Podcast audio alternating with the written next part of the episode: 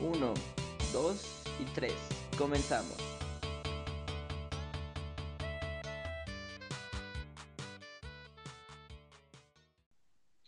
Eh, bueno, continuamos con, con el capítulo 7 que comprende la presidencia de Adolfo López Mateos de 1958 a 1964. Eh, aquí podemos ver en este periodo que el presidente Mateos se encontró con una muy baja inflación, con un crecimiento al alza, por el, gracias al mandato este, anterior de Martínez.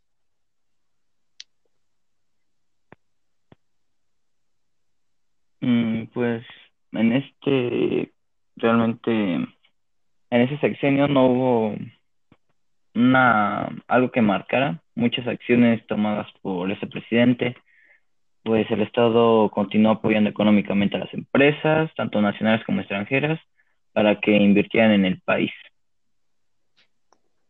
Bueno, además de esto, se dedicó a mejorar las infraestructuras de, de los medios de transporte. Y expropió la industria eléctrica, fortaleciendo la capacidad energética del país. También creó la CONASUPO, el IMECAFE y el Instituto de Seguridad y Servicios Sociales para los Trabajadores del Estado y la Comisión Nacional del Libro de Texto Gratuito. Fue también una importante medida basada en el artículo tercero constitucional.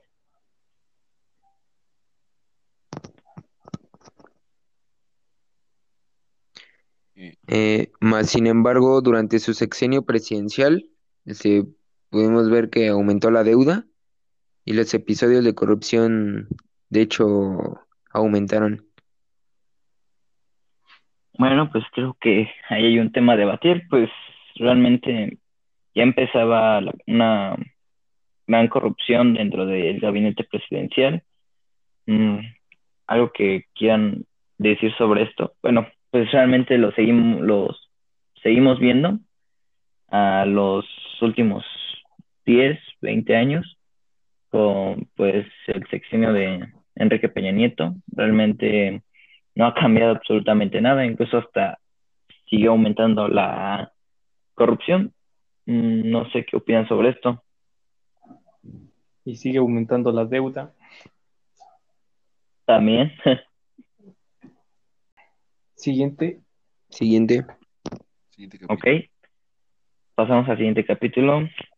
Nos vemos.